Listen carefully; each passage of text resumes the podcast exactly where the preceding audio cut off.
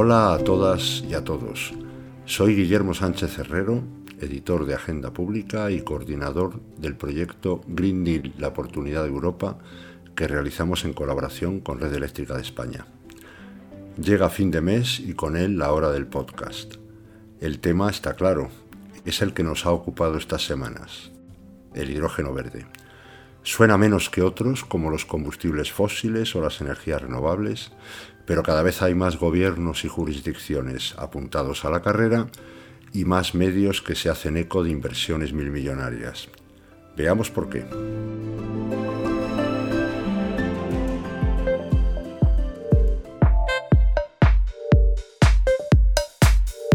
Hidrógeno verde es, por supuesto, y para empezar, hidrógeno. Este elemento químico está presente en el 75% de la materia, pero nunca en solitario, sino en compañía de otros. Y la humanidad lleva muchos años produciéndolo y de casi todos los colores. Pero el motivo por el que lo hemos invitado a esta conversación reside en su apellido, verde, que quiere decir limpio, libre de emisiones.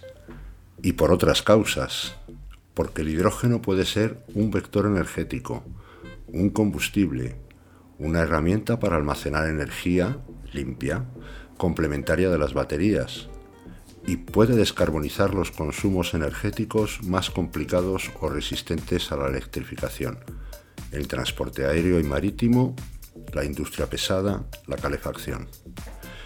Pero este hidrógeno aún no forma parte de nuestra vida cotidiana. Y una de las razones es que cuesta producirlo más que hidrógenos de otros colores. Otra, que su implantación masiva requiere de importantes inversiones. Por hacernos una idea, se habla de 300.000 millones de dólares en los próximos años a nivel mundial. ¿Tanto? Pues sí, en infraestructuras físicas y también en investigación y desarrollo, para reducir esos costes al máximo y posibilitar otras aplicaciones. Algo debe tener el hidrógeno verde cuando la Unión Europea se ha lanzado de cabeza. Al fin y al cabo, es una oportunidad para reducir su gap tecnológico con Estados Unidos y China y una ayuda inestimable para cumplir con sus compromisos contra el cambio climático. Añadir que España ha empezado a aparecer en los informes sobre este tema como uno de los países que tiene más que ganar si hace las cosas bien. Es lo mismo que ocurre con Australia, Chile, Portugal y Marruecos. Y todo esto se traducirá en inversiones y en puestos de trabajo. Para hablar de todo esto hemos invitado a María Sicilia, responsable de estrategia corporativa de Enagas y miembro de su comité de dirección, economista, abogada, especializada en organización industrial por la London School of Economics y con experiencia tanto en el sector público como en el privado. Buenos días, María. Buenos días, Guillermo. Y también contamos con Alejandro Núñez Jiménez, investigador en el Centro Belfer de la Escuela de Gobierno John Fitzgerald Kennedy de la Universidad de Harvard e investigador también en el Grupo de Sostenibilidad y Tecnología del Instituto Tecnológico Federal Suizo en Zúrich, ingeniero de energía y doctor en economía. Buenos días, Alejandro. Hola, buenos días, Guillermo. María, Alejandro, ¿por qué estamos aquí hablando del hidrógeno verde? Creo que estamos hablando de hidrógeno verde por dos razones principales. En primer lugar, hablamos de hidrógeno verde porque supone anticipar la nueva fase de la transición energética y la lucha contra el cambio climático. De acuerdo con los informes del Panel Internacional sobre el Cambio Climático, para evitar la versión más peligrosa del calentamiento climático, debemos reducir las emisiones de gases de efecto invernadero prácticamente por completo a lo largo de este siglo. Hasta ahora, el foco para conseguir este objetivo ha estado en rebajar emisiones en la generación de electricidad y desde hace poco también en la movilidad por carretera con los vehículos eléctricos. Pero dentro de una década o década y media, cuando estos procesos de descarbonización estén más avanzados, el objetivo será descarbonizar aquellos usos difíciles de electrificar, como apuntaba Guillermo, la aviación o el transporte marítimo, y la industria. Y ahí es donde el hidrógeno promete ser una herramienta muy útil. Y la segunda razón fundamental por la que estamos hablando del hidrógeno verde en estos años es porque la caída de precio de las energías renovables ha abierto una nueva oportunidad al hidrógeno para conseguir ser para conseguir eh, un coste competitivo. La electricidad solar es hoy 10 veces más barata que hace 10 años y la eólica cuesta menos de la mitad. Esto hace que el hidrógeno verde, que necesita de esa electricidad para dividir el agua en hidrógeno y oxígeno, tenga ahora una nueva oportunidad de ser competitivo.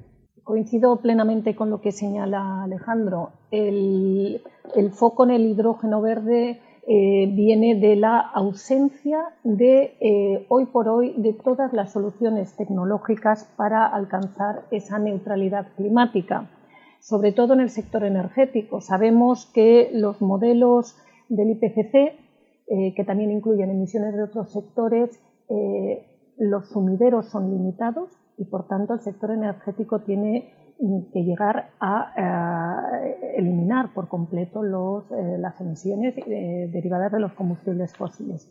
es la neutralidad climática la que exige mirar de nuevo este vector que no es ya conocido, pero efectivamente gracias a una reducción de costes puede ser la solución comercialmente competitiva. ¿Cuál es el estado actual, el grado de utilización y las proyecciones de las distintas tecnologías del hidrógeno? Por situar un poco a, las personas que nos están escuchando, según la Agencia Internacional de la Energía, actualmente se consume en el mundo unos 70 millones de toneladas de hidrógeno, lo cual quiere decir, como apuntaba Guillermo, que no es nada innovador, eh, sino que se ha estado utilizando durante muchas décadas, sobre todo en la industria. El desafío es que casi todo este hidrógeno se produce a partir de carbón o gas natural. Según la Agencia Internacional de Energía, se estima que la producción de hidrógeno emite el equivalente anual de dióxido de carbono a las economías de Indonesia y el Reino Unido juntos, es decir, para generar hidrógeno hoy en día se emite lo mismo que dos países que suman 300 millones de habitantes. Actualmente el hidrógeno renovable es casi inexistente y esta Agencia Internacional de la Energía nos dice que menos del 0,1% de la producción mundial se basa en la electrólisis de agua con energía renovable. Si miramos hacia el futuro, hay mucha incertidumbre sobre cuál será el crecimiento de este tipo de hidrógeno, que actualmente es eh, tiene un papel muy reducido, pero hay dos estimaciones que nos dicen un poco eh, cuál puede ser su magnitud y también nos dan una idea de la incertidumbre que existe ahora mismo. La Agencia Internacional de la Energía nos dice que en 2040 puede haber unos 75 millones de toneladas de hidrógeno eh, limpio, bajo en emisiones, para distintas demandas, mientras que la consultora Bloomberg eh, New Energy Finance nos dice que con las suficientes políticas de apoyo se puede llegar a 10 veces más eh, de demanda en 2050, llegando a 700 millones de toneladas. Entonces, el potencial, la potencial demanda es muy alta, aunque partimos de una base muy pequeña y la incertidumbre de si vamos a poder llegar a estos niveles es todavía muy grande. María, ¿y en España en qué punto estamos? En España Hoy el consumo de hidrógeno gris, fundamentalmente en industria, es de 500.000 toneladas.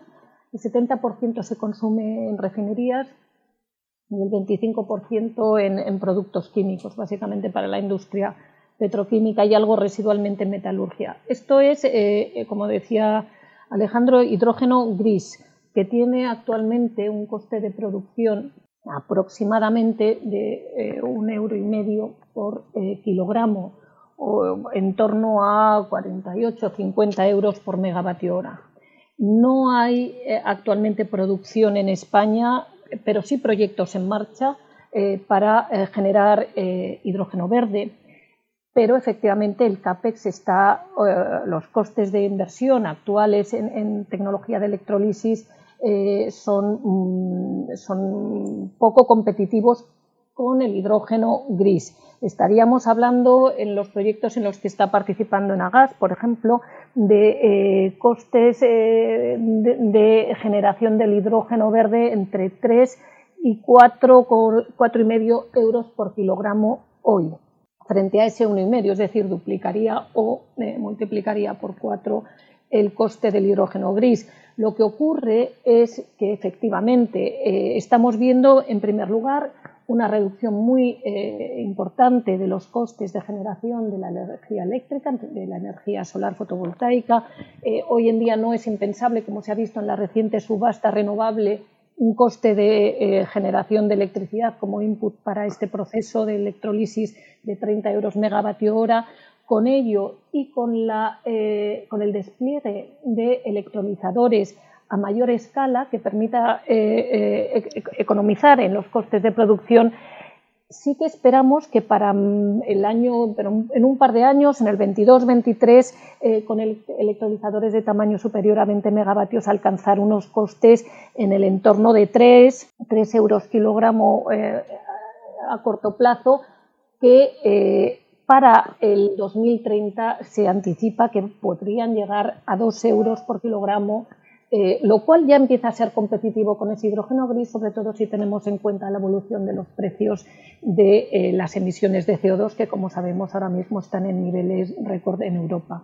Lo cierto es que la estrategia española, eh, la hoja de ruta a largo plazo, sí que estima que al menos en este plazo de tiempo un 25% de ese consumo de 500.000 toneladas, que estaremos hablando de unos 17 teravatios hora en poder calorífico inferior, eso se convierta a hidrógeno verde eh, en el corto, corto medio plazo. La apuesta a inversiones en hidrógeno verde han generado una corriente escéptica y crítica que pone el acento en las pérdidas de energía en la electrólisis y en el transporte comparadas con las de otras tecnologías, y que sostiene esta corriente escéptica que sus defensores están intentando generar demanda artificialmente y antes de tiempo. Yo, si me permites, Guillermo, mm, eh, querría sobre todo insistir en un aspecto muy importante que, decía, efectivamente la, la, tecnología, el estado de la tecnología actual en general es inmadura para abordar con éxito y con un coste asumible el formidable reto que tenemos por delante, que es limitar el cambio climático por debajo de un grado y medio. Y hay que tener en cuenta que ese reto no son las emisiones de hoy, son las emisiones que hemos acumulado a lo largo del tiempo. El problema del cambio climático no es un problema de flujo, de reducir las emisiones de hoy a cero, es un problema de stock, de acumulación.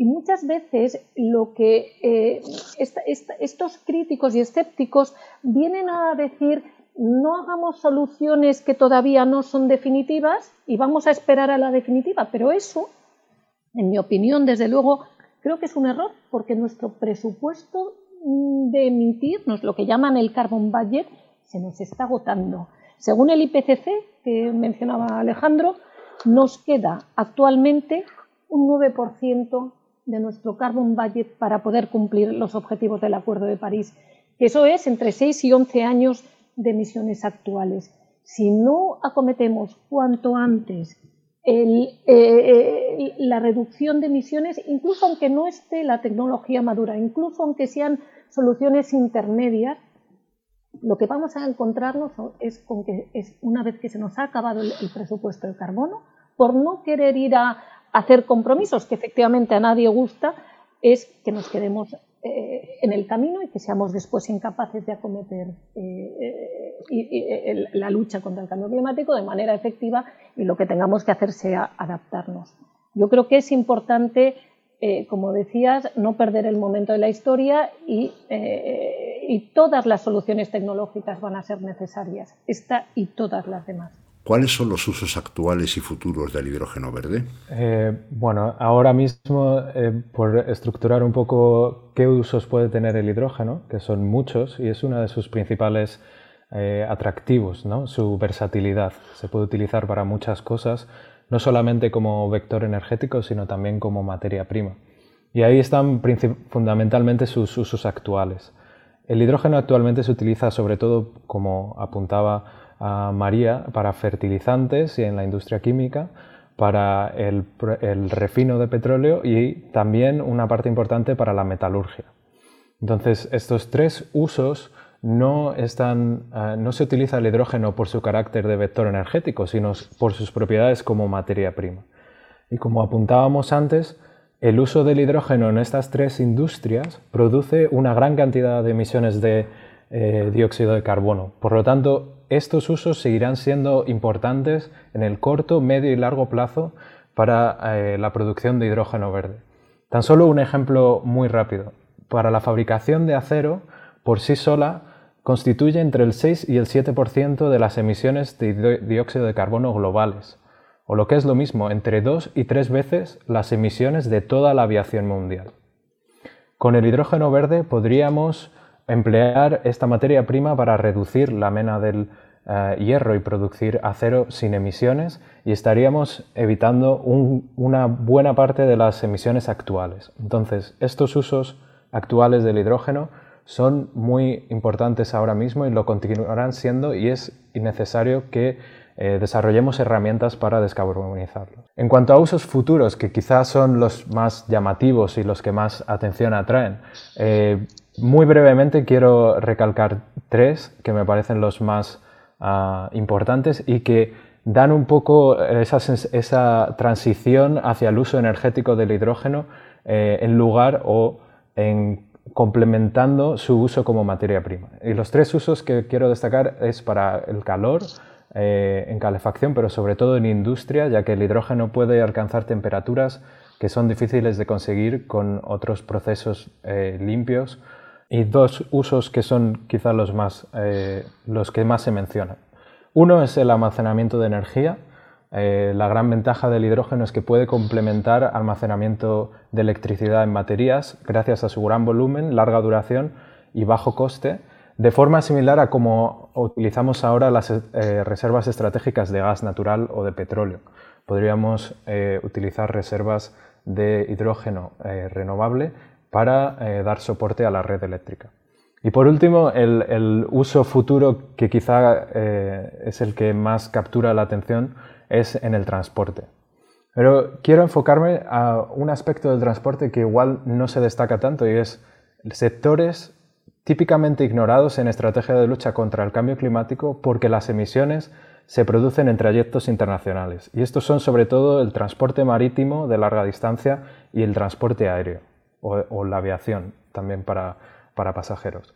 En el transporte marítimo de larga distancia se emplean típicamente combustibles muy baratos pero muy contaminantes. Además hay un gran volumen, los barcos son muy grandes y cubren grandes distancias. Por todo esto, la utilización de baterías tiene eh, grandes desafíos y se están desarrollando actualmente proyectos para mover eh, mercancía por el mar con amonia a partir de eh, hidrógeno o directamente con hidrógeno. Y creo que este será una utilización muy importante en el futuro y la otra es la aviación, donde el hidrógeno a más largo plazo tiene una gran promesa para servir de base a combustibles sintéticos que puedan eh, permitirnos viajar en avión sin eh, contaminar tanto como lo hacemos ahora. También hay otros usos, como por ejemplo para trenes o eh, quizá el más controvertido, el que más atención tiene, en carretera, donde desde mi punto de vista tiene un futuro para grandes camiones, transporte de mercancías pesadas, etc. Estos son desde mi punto de vista, los usos actuales y futuros que tendrá el hidrógeno verde. Todos ellos eh, contribuyen de una forma importante a las emisiones de gases de efecto invernadero y por eso la promesa del hidrógeno verde es tan importante y está recibiendo tanta atención. ¿Y qué me decís de la infraestructura necesaria? De forma también intentaré ser breve, creo que el hidrógeno verde es parte de una transición hacia una nueva geografía energética. Venimos de un sistema energético donde eh, su geografía está determinada por yacimientos de carbón, gas y petróleo y vamos hacia una geografía energética determinada por regiones eh, con alta insolación, regiones soleadas y regiones con mucho viento. Y esta nueva geografía energética tiene que compaginarse con, eh, con los tejidos industriales y la infraestructura del sistema energético existente. Entonces, según el, hidrógeno verde es un paso más hacia esta geografía energética y necesita de una, de una infraestructura perdón, ah, que compagine estos nuevos, eh, esta nueva geografía de la producción energética y la, geografía actual del consumo. Esto nos lleva, como apuntan varios estudios recientes y como apunta también nuestro trabajo en la Universidad de Harvard, a una nueva geografía energética de déficits y excesos en el potencial para producir electricidad e hidrógeno renovable. Nosotros, nosotros consideramos que para producir hidrógeno renovable necesitas sol o viento, eh, recursos renovables, espacio, agua y la, capacidad para desarrollar la infraestructura necesaria. Pero es importante apuntar que estos recursos o parte de ellos van a estar en competición con la generación de electricidad renovable para otros usos. Nuestros resultados preliminares apuntan a que países con altos consumos energéticos y moderado potencial renovable, como pasa en el centro y el norte de Europa, van a experimentar un déficit de potencial para generar hidrógeno renovable, mientras que otros países, como puede ser Portugal, España o Francia, van a tener un exceso de potencial, van a poder producir más de lo que pueden necesitar.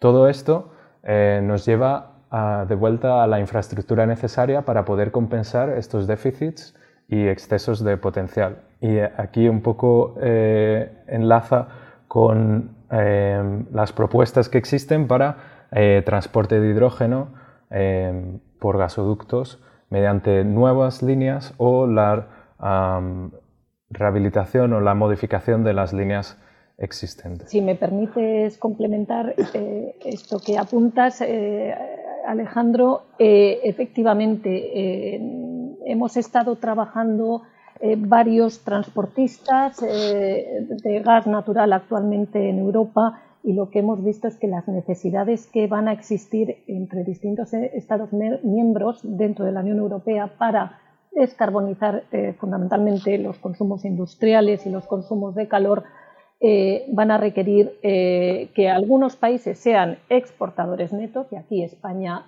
está a la cabeza precisamente porque goza de un potencial de recurso, de espacio, mm, las necesidades de agua son moderadas y tenemos una capacidad de convertir la infraestructura actual de gas natural de una forma muy efectiva en coste para convertirnos en un corredor hacia ese centro y norte de Europa que va a tener un déficit importante de generación renovable.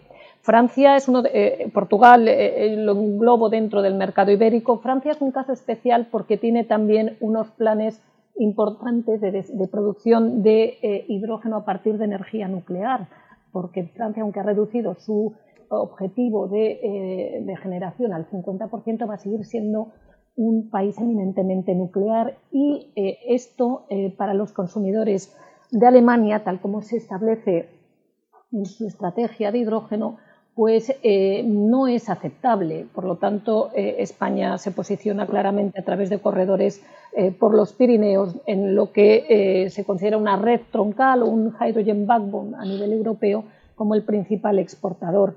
Em, yo mm, me gustaría también incidir en que España también tiene, tiene, un doble reto. Tiene el reto de atender la descarbonización de su industria, que nuestro sector industrial hoy en día representa un, 14% de nuestro PIB, pero eh, emite eh, casi una cuarta parte mm, de todas las emisiones de España.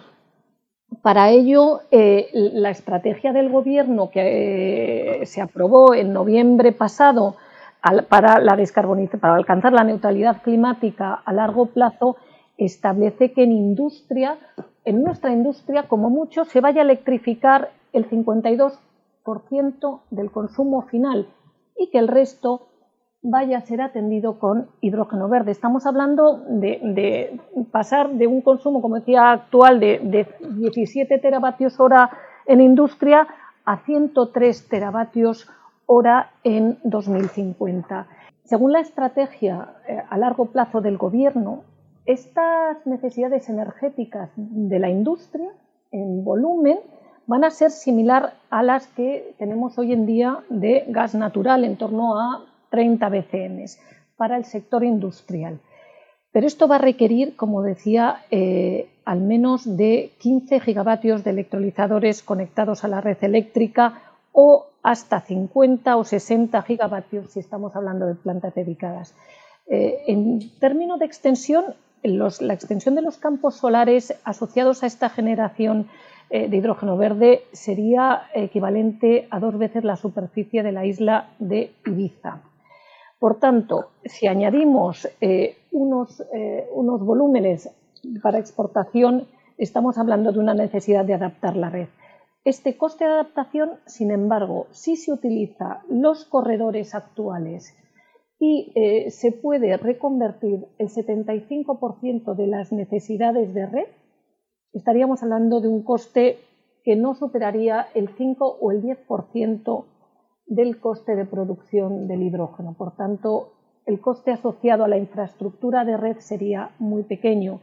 Eh, creemos además mm, que la eh, creación de esos corredores va a ser necesaria también por la estructura de la, producción eh, renovable y sobre todo por la atomización del consumo de hidrógeno verde en nuestro sector industrial. dejando aparte las grandes refinerías y algunas industrias petroquímicas grandes, lo cierto es que el tejido de nuestra industria manufacturera, que es la principal industria consumidora de energía, está formada fundamentalmente por empresas de tamaño medio o pequeño en la mayoría de sectores, excepto en esos, esos dos que he mencionado, refino y petroquímica. Y esto, esta red que sigue los corredores actuales sí nos permitiría conectar a esos eh, consumidores dispersos por la geografía nacional, que abarcan todas las comunidades autónomas y que tendrían un acceso a eh, distintas fuentes de hidrógeno verde y eh, creando un hub en España que puede hacer de, este vector una energía competitiva. La carrera ha empezado y lo ha hecho a nivel mundial. ¿Cuál es el componente geopolítico y geoeconómico del hidrógeno verde? Sí, eh, bueno, como decía María, yo creo que este aspecto de la demanda doméstica es fundamental para España como un primer paso o como eh, un apoyo fundamental para su estrategia eh, internacional y para la estrategia europea. Eh, como decía Guillermo, la competición ya ha empezado y sobre todo hay varios países que llevan la delantera, por ejemplo Japón, donde por su peculiar contexto energético como un archipiélago con escasos recursos propios, lleva décadas apostando por el desarrollo de una economía del hidrógeno y en los últimos eh, años y meses eh, está intentando desarrollar un mercado regional de hidrógeno, importando hidrógeno de sitios como Australia, que tienen unos recursos eh, de energía solar y eólica fabulosos, o como Arabia Saudí. no muy lejos de Japón, China, que en los últimos meses ha incrementado su ambición climática, también percibe el hidrógeno como una nueva oportunidad para un desarrollo económico más sostenible. Y como hemos visto con el caso de la industria solar fotovoltaica y como está ocurriendo con la fabricación de baterías, si China pone su empeño en ello, podrá convertirse otra vez en el eh, país dominante en la producción de electrolizadores y tecnologías de hidrógeno. Por esta razón, porque hay países ahí fuera que ya están eh, apostando de forma decisiva por el hidrógeno, creemos que eh, España y Europa eh, necesita eh, apostar por, el hidrógeno ahora si quiere jugar un papel eh, relevante dentro de 10 años. afortunadamente, la estrategia europea presentada hace un año creemos que es una, buena, es una buena apuesta en este sentido y ya se están dando algunos resultados, aunque muy preliminares, que son prometedores. Hace apenas unas semanas la consultora McKinsey publicó un análisis donde identificaba 230 proyectos en marcha en todo el mundo eh, para el hidrógeno limpio y más de la mitad se encuentran en Europa. Entonces, de momento parece que eh, llevamos un buen ritmo, que los primeros pasos son prometedores, pero desde, desde la Universidad eh, de Harvard nosotros estamos intentando mirar a qué va a pasar más allá, cuál es la estrategia a largo plazo y qué implicaciones puede tener.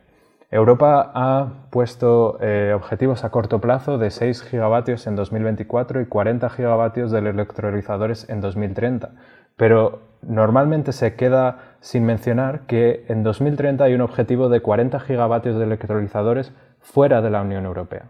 Y es que la estrategia europea está bastante bien definida y eh, complementada con las estrategias nacionales hasta 2030, pero más allá de 2030 está todavía muy abierta en un estudio que estamos preparando y que vamos a publicar dentro de unos meses, eh, consideramos tres opciones.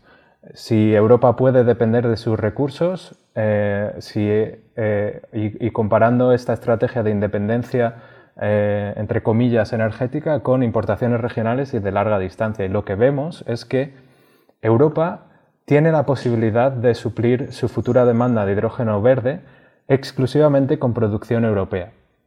Pero esto va a requerir un esfuerzo muy grande, no solo para producir hidrógeno verde, sino también para eh, crear un mercado común europeo y la infraestructura necesaria para transportarlo. Según nuestras estimaciones, solo un tercio de la demanda europea podría ser satisfecha dentro de cada país, es decir, con producción, eh, por ejemplo, para el consumo de Alemania en Alemania, mientras que otros dos tercios tendrían que provenir de un mercado común europeo con su correspondiente infraestructura y regulación.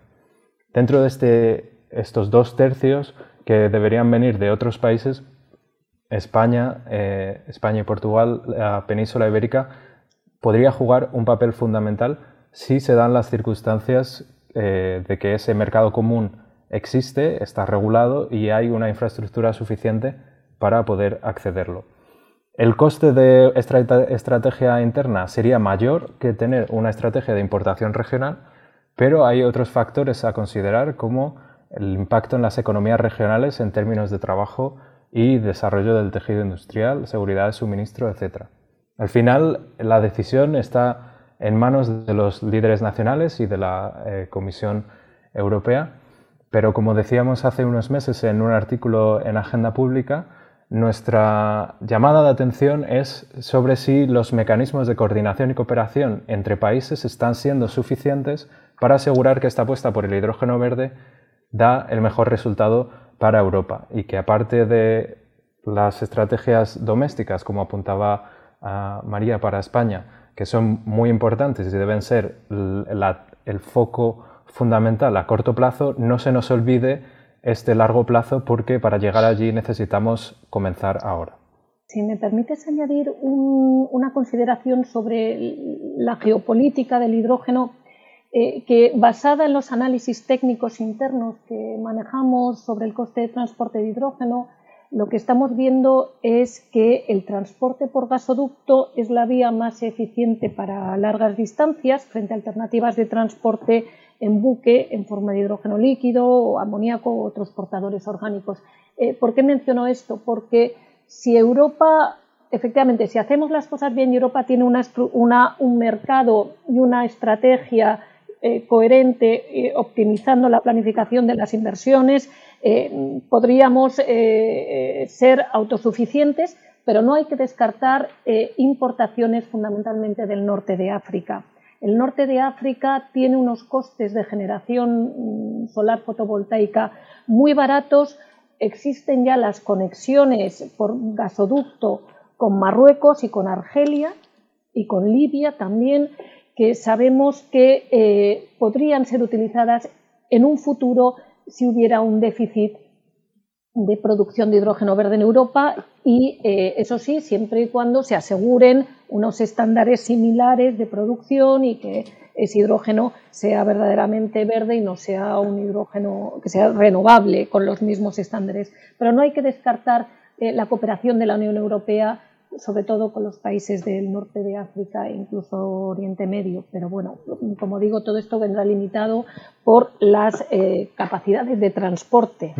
Sí, quería clarificar porque no en ningún momento queremos excluir la posibilidad de importaciones regionales, pero eh, tan solo dos notas muy rápidas.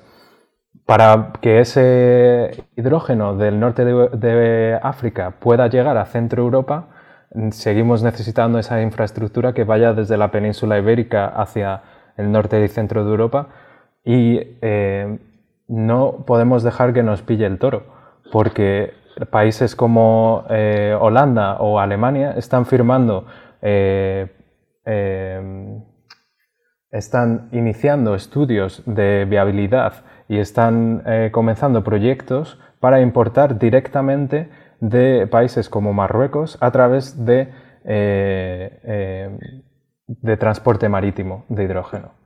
Entonces, eh, es aquí donde vemos el papel fundamental que puede jugar la cooperación a nivel europeo y la necesidad de jugar a estos dos niveles, el desarrollo doméstico y el aspecto internacional y geopolítico. De hecho, María, he leído que 11 empresas gasistas de nueve países de la Unión Europea han propuesto una red troncal de transporte de 23.000 kilómetros de tuberías de gas existentes y algunos tramos de nueva construcción, que pasa principalmente por Valencia, Barcelona, Puerto Llano, Bilbao, Madrid, Zaragoza, A Coruña, Huelva y Gijón. Sí, las estimaciones de costes apuntan que con distancias, solamente a distancias muy, muy largas, casi más de 7.000 kilómetros, eh, eh, empieza el transporte de hidrógeno por barco en forma de amoníaco a ser competitivo con gasoductos dedicados a hidrógeno nuevos,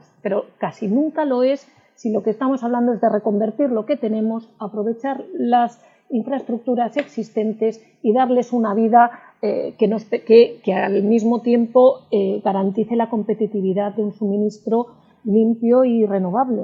Eh, en ese caso, mm, el barco, claro, si eres Japón y no tienes otra forma, sí, pero para Europa lo que tiene sentido es una coordinación a este nivel. Y esperamos que los, los decisores, los reguladores, ayuden a, hacer las cosas de manera coordinada y de manera optimizada. Bueno, toca concluir. Seguro que se nos han quedado cosas por comentar y analizar, pero el tiempo es limitado. Os agradezco mucho, María Alejandro, vuestra contribución experta sobre este asunto, del que estoy convencido de que cada día se hablará más porque hay muchas cosas en juego. Un placer estar en Agenda Pública. Muchas gracias, Guillermo. Un placer. Soy Guillermo Sánchez Herrero editor de Agenda Pública, y esto ha sido el tercer episodio de la segunda temporada del podcast Green Deal, la oportunidad de Europa. Hasta la próxima.